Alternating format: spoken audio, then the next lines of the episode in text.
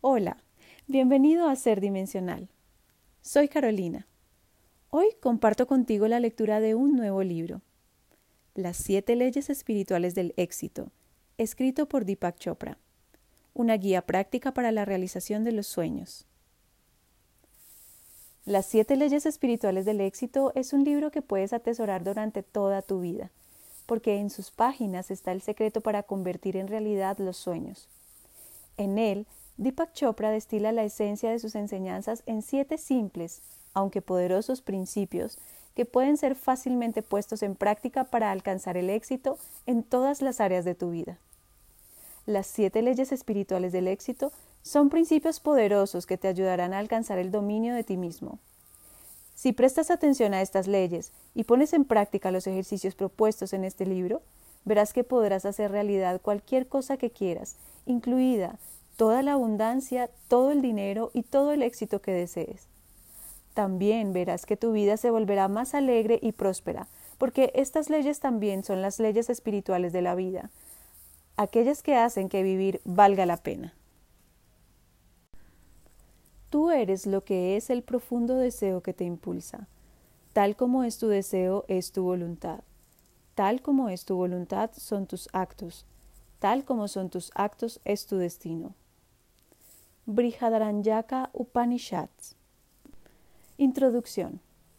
Aunque el título de este libro es Las siete leyes espirituales del éxito, bien podría ser las siete leyes espirituales de la vida, porque son los mismos principios que la naturaleza emplea para crear todo lo que existe en forma material, todo lo que podemos ver, oír, oler, degustar o tocar.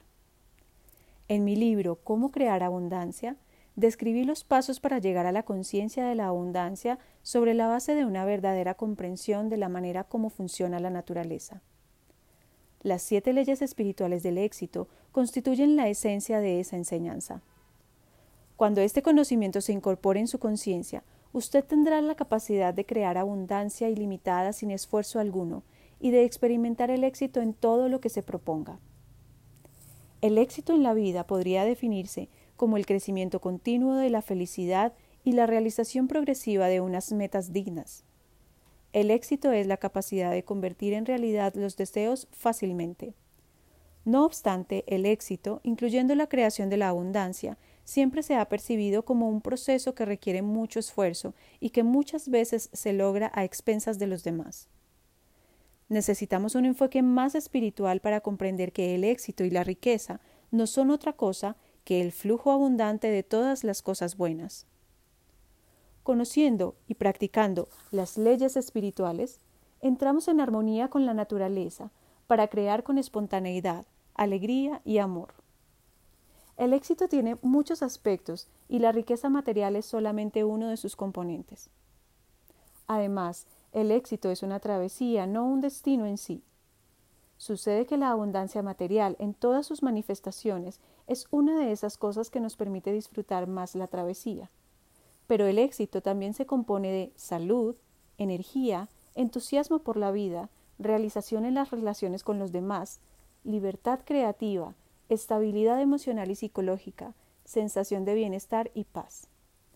Ni siquiera experimentando todas estas cosas podremos realizarnos, a menos que cultivemos la semilla de la divinidad que llevamos adentro.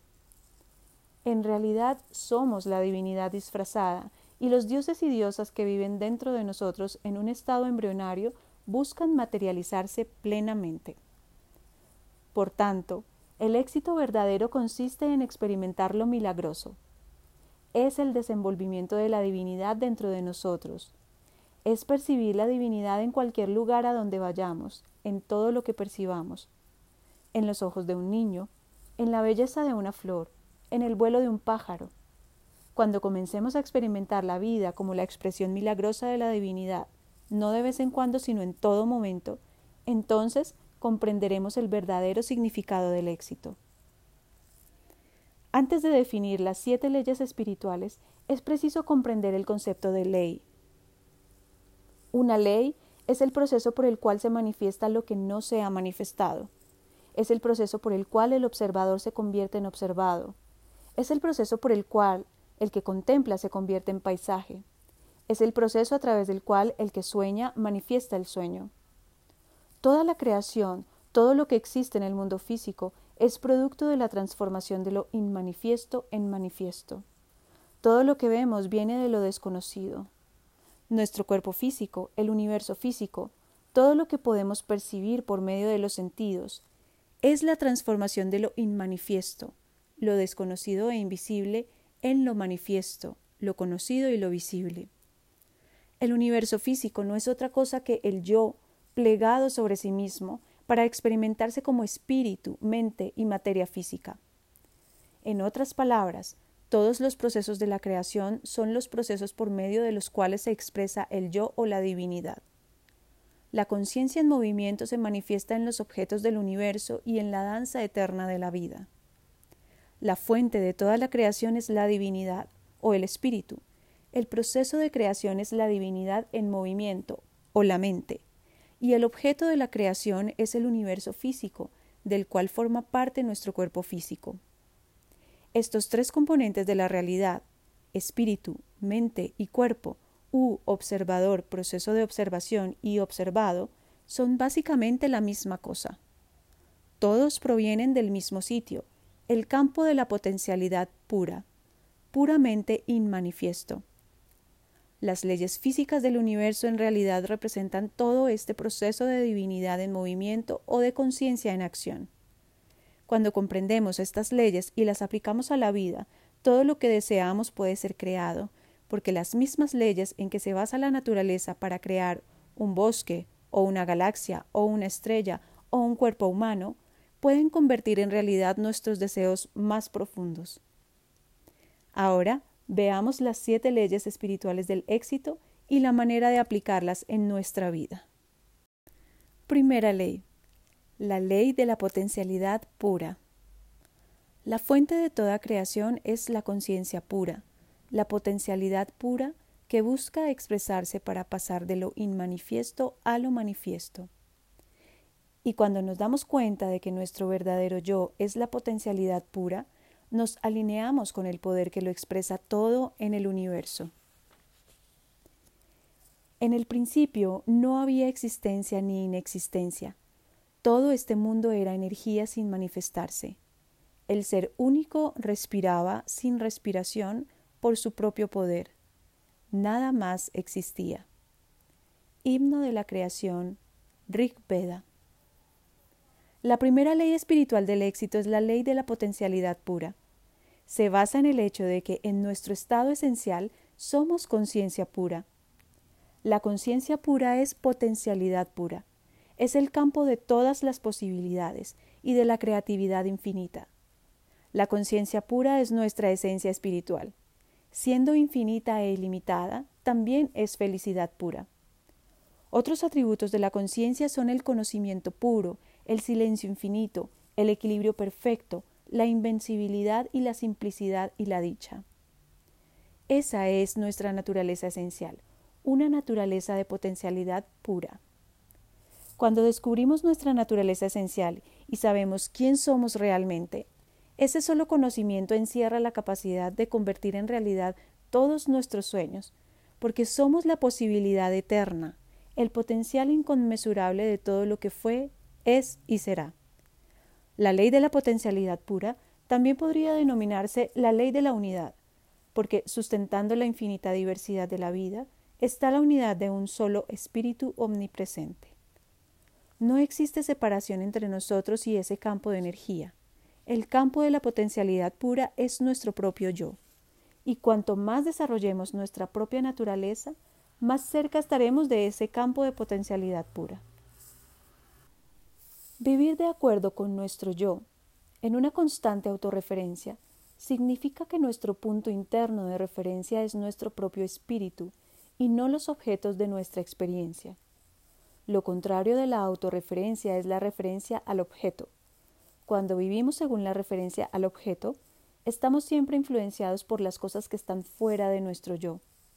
Entre ellas están las situaciones en las que nos involucramos, nuestras circunstancias y las personas y las cosas que nos rodean. Cuando vivimos según la referencia al objeto, buscamos constantemente la aprobación de los demás. Nuestros pensamientos y comportamientos esperan constantemente una respuesta. Nuestra vida, por tanto, se basa en el temor. Cuando vivimos según la referencia al objeto, también sentimos una intensa necesidad de controlarlo todo. Sentimos intensa necesidad de tener poder externo, la necesidad de aprobación, la necesidad de controlar las cosas y de tener poder externo se basan en el temor. Esta forma de poder no es el de la potencialidad pura, ni el poder del yo, o poder real. Cuando experimentamos el poder del yo no hay temor, no hay necesidad de controlar y no hay lucha por la aprobación o por el poder externo. Cuando vivimos según la referencia al objeto, el punto de referencia interno es el ego, sin embargo, el ego no es lo que realmente somos. El ego es nuestra autoimagen, nuestra máscara social, es el papel que estamos desempeñando. A la máscara social le gusta la aprobación, quiere controlar y se apoya en el poder porque vive en el temor. Nuestro verdadero yo, que es nuestro espíritu, nuestra alma, está completamente libre de esas cosas. Es inmune a la crítica, no le teme a ningún desafío y no se siente inferior a nadie. Y sin embargo es humilde y no se siente superior a nadie, porque es consciente de que todos los demás son el mismo yo, el mismo espíritu, con distintos disfraces. Esa es la diferencia esencial entre la referencia al objeto y la autorreferencia. En la autorreferencia experimentamos nuestro verdadero ser, el cual no le teme a los desafíos, respeta a todo el mundo y no se siente inferior a nadie. Por tanto, el poder del yo es el verdadero poder. El poder basado en la referencia al objeto, en cambio, es falso. Siendo un poder que se basa en el ego, existe únicamente mientras exista el objeto de referencia. Si uno tiene cierto título, si es el presidente del país o el presidente de la junta directiva de una corporación, o si tiene muchísimo dinero, el poder de que disfruta está ligado al título, al cargo o al dinero. El poder basado en el ego dura solamente lo que duran esas cosas. Apenas desaparezcan el título, el cargo y el dinero, desaparecerá el poder.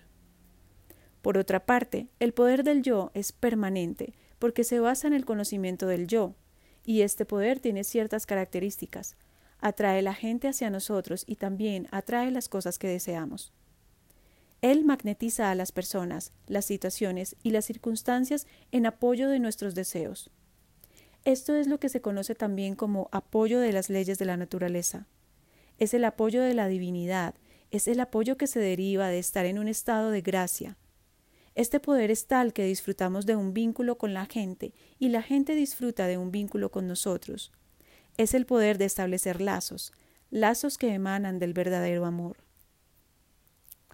¿Cómo podemos aplicar la ley de la potencialidad pura, el campo de todas las posibilidades en nuestra vida? Si queremos disfrutar de los beneficios del campo de la potencialidad pura, si queremos utilizar plenamente la creatividad inherente a la conciencia pura, debemos tener acceso a ella. Una manera de tener acceso al campo de la potencialidad pura es por medio de la práctica diaria del silencio, de la meditación y del hábito de no juzgar. Pasar algún tiempo en contacto con la naturaleza también nos brinda acceso a las cualidades inherentes al campo, creatividad infinita, libertad y felicidad. Practicar el silencio significa comprometernos a destinar cierta cantidad de tiempo sencillamente a ser. Tener la experiencia del silencio significa renunciar periódicamente a la actividad de hablar. También significa renunciar periódicamente a actividades tales como ver televisión, escuchar radio o leer. Si nunca nos damos la oportunidad de experimentar el silencio, esto crea una turbulencia en nuestro diálogo interno. Destinemos un corto tiempo de vez en cuando a experimentar el silencio. O sencillamente comprometámonos a hacer silencio durante un determinado tiempo todos los días. Podrían ser dos horas, o si eso nos parece mucho, hagámoslo durante una hora. Y de vez en cuando dediquemos un periodo largo a experimentar el silencio, por ejemplo, todo el día o dos días o hasta una semana. ¿Qué sucede cuando entramos en esa experiencia del silencio? En un principio nuestro diálogo interno se vuelve todavía más turbulento. Sentimos la necesidad apremiante de decir cosas. He conocido personas que llegan a la desesperación total el primero o segundo día, que se consagran a guardar silencio durante un periodo prolongado. súbitamente los invade una sensación de urgencia y de ansiedad. Pero a medida que perseveran en la experiencia, su diálogo interno comienza a callar. Y al poco tiempo, el silencio se vuelve profundo. Esto se debe a que después de cierto tiempo, la mente se da por vencida, se da cuenta de que no tiene sentido insistir e insistir si el yo, el espíritu, el que decide, no desea hablar y punto. Luego, cuando calla el diálogo interior, empezamos a experimentar la quietud del campo de la potencialidad pura. Practicar el silencio periódicamente en el momento que más nos acomode es una manera de experimentar la ley de la potencialidad pura. Otra manera es dedicar un tiempo todos los días a la meditación. Lo ideal es meditar por lo menos durante 30 minutos por la mañana y 30 minutos por la noche. Por medio de la meditación aprenderemos a experimentar el campo del silencio puro y la conciencia pura. En ese campo del silencio puro está el campo de la correlación infinita, el campo del poder organizador infinito, el terreno último de la creación donde todo está conectado inseparablemente con todo lo demás. En la quinta ley espiritual, la ley de la intención y el deseo, aprenderemos la manera de introducir un leve impulso de intención en este campo para que la realización de nuestros deseos tenga lugar espontáneamente. Pero primero debemos tener la experiencia de la quietud. La quietud es el primer requisito para manifestar nuestros deseos, porque en la quietud reside nuestra conexión con el campo de la potencialidad pura, el cual puede organizar una infinidad de detalles para nosotros. Imaginemos que lanzamos una piedra pequeña en un pozo de agua y observamos las ondas que se forman. Al rato, cuando las ondas desaparezcan y el agua quede quieta, quizás lancemos otra piedra. Eso es exactamente lo que hacemos cuando entramos en el campo del silencio puro e introducimos nuestra intención. En ese silencio, hasta la menor intención avanzará formando ondas por el terreno subyacente de la conciencia universal, el cual conecta todo con todo lo demás. Pero si no experimentamos la quietud de la conciencia, si nuestra mente es como un océano turbulento, podríamos lanzar en el todo el edificio Empire State sin ver efecto alguno. La Biblia dice, calla y sabrás que soy Dios. Esto es algo que solo se puede lograr a través de la meditación. Otra manera de entrar en el campo de la potencialidad pura es por medio de la práctica del hábito de no juzgar. Juzgar es evaluar constantemente las cosas para clasificarlas como correctas o incorrectas, buenas o malas. Cuando estamos constantemente evaluando, clasificando, rotulando y analizando, creamos mucha turbulencia en nuestro diálogo interno. Esa turbulencia frena la energía que fluye entre nosotros y el campo de la potencialidad pura. Literalmente comprimimos el espacio entre un pensamiento y otro. Ese espacio es nuestra conexión con el campo de la potencialidad pura. Es el estado de conciencia pura, el espacio silencioso entre los pensamientos, la quietud interior que nos conecta con el poder verdadero. Y cuando comprimimos el espacio, reducimos nuestra conexión con el campo de la potencialidad pura y la creatividad infinita. En un curso de milagros hay una oración que dice, Hoy no juzgaré nada de lo que suceda. El hábito de no juzgar crea silencio en la mente. Por lo tanto, es buena idea comenzar el día con esta afirmación. Y durante todo el día recordémosla cada vez que nos sorprendamos juzgando. Si nos parece muy difícil practicar este procedimiento durante todo el día, entonces sencillamente digámonos, no juzgaré nada durante las próximas dos horas. O durante la próxima hora pondré en práctica el hábito de no formar juicios. Después podremos ampliar gradualmente el tiempo. Por medio del silencio, de la meditación y del hábito de no juzgar, tendremos acceso a la primera ley, la ley de la potencialidad pura. Una vez que logremos este acceso, podremos agregar un cuarto componente a esta práctica. Pasar regularmente un tiempo en contacto directo con la naturaleza. Pasar un tiempo con la naturaleza nos permitirá sentir la interacción armoniosa de todos los elementos y las fuerzas de la vida, y experimentar un sentimiento de unidad con todas las cosas de la vida. Trátese de un arroyo, un bosque, una montaña, un lago o del mar. Esa conexión con la inteligencia de la naturaleza también nos ayudará a lograr el acceso al campo de la potencialidad pura. Debemos aprender a ponernos en contacto con la esencia más íntima de nuestro ser, Esa verdadera esencia está más allá del ego. No teme, es libre, es inmune a la crítica, no retrocede ante ningún desafío, no es inferior ni superior a nadie, y está llena de magia, misterio y encanto. El acceso a nuestra esencia verdadera también nos permitirá mirarnos en el espejo de las relaciones interpersonales, porque toda relación es un reflejo de la relación que tenemos con nosotros mismos. Si, por ejemplo, nos sentimos culpables, temerosos o inseguros con respecto al dinero, al éxito o a cualquier otra cosa, estos sentimientos serán el reflejo de la culpabilidad, la inseguridad y el temor básicos de nuestra personalidad. No existe en el mundo ningún dinero o éxito que pueda resolver estos problemas básicos de la existencia. Solamente la intimidad con el yo podrá hacer surgir la verdadera cura. Y cuando estemos bien afianzados en el conocimiento de nuestro verdadero yo, cuando realmente comprendamos su verdadera naturaleza, jamás nos sentiremos culpables, temerosos o inseguros acerca del dinero o de la abundancia o de la realización de nuestros deseos, porque comprenderemos que la esencia de toda riqueza material es la energía vital, la potencialidad pura, y la potencialidad pura es nuestra naturaleza intrínseca. A medida que logremos más y más acceso a nuestra verdadera naturaleza, también espontáneamente iremos teniendo pensamientos creativos, porque el campo de la potencialidad pura es también el de la creatividad infinita y el del conocimiento puro. Franz Kafka, el poeta y filósofo austriaco, dijo alguna vez No hay necesidad de salir de la habitación, basta con sentarse a la mesa y escuchar. Ni siquiera es necesario escuchar, solo esperar. Ni siquiera hay que esperar, solo aprender a estar en silencio, quieto y solitario. El mundo se te ofrecerá libremente para ser descubierto. Él no tiene otra alternativa, caerá en éxtasis a tus pies.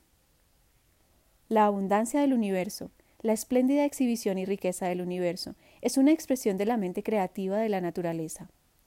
Cuanto más sintonizados estemos con la mente de la naturaleza, mayor acceso tendremos a su creatividad infinita e ilimitada pero primero debemos dejar atrás la turbulencia de nuestro diálogo interno, a fin de poder conectarnos con esa mente rica, abundante, infinita y creativa. Y entonces crearemos la posibilidad de una actividad dinámica, pero manteniendo al mismo tiempo la quietud de la mente eterna, ilimitada y creativa. Esta exquisita combinación de la mente silenciosa, ilimitada e infinita, con la mente dinámica, limitada e individual, es el equilibrio perfecto de la quietud, y el movimiento simultáneos, el cual puede crear cualquier cosa que deseemos.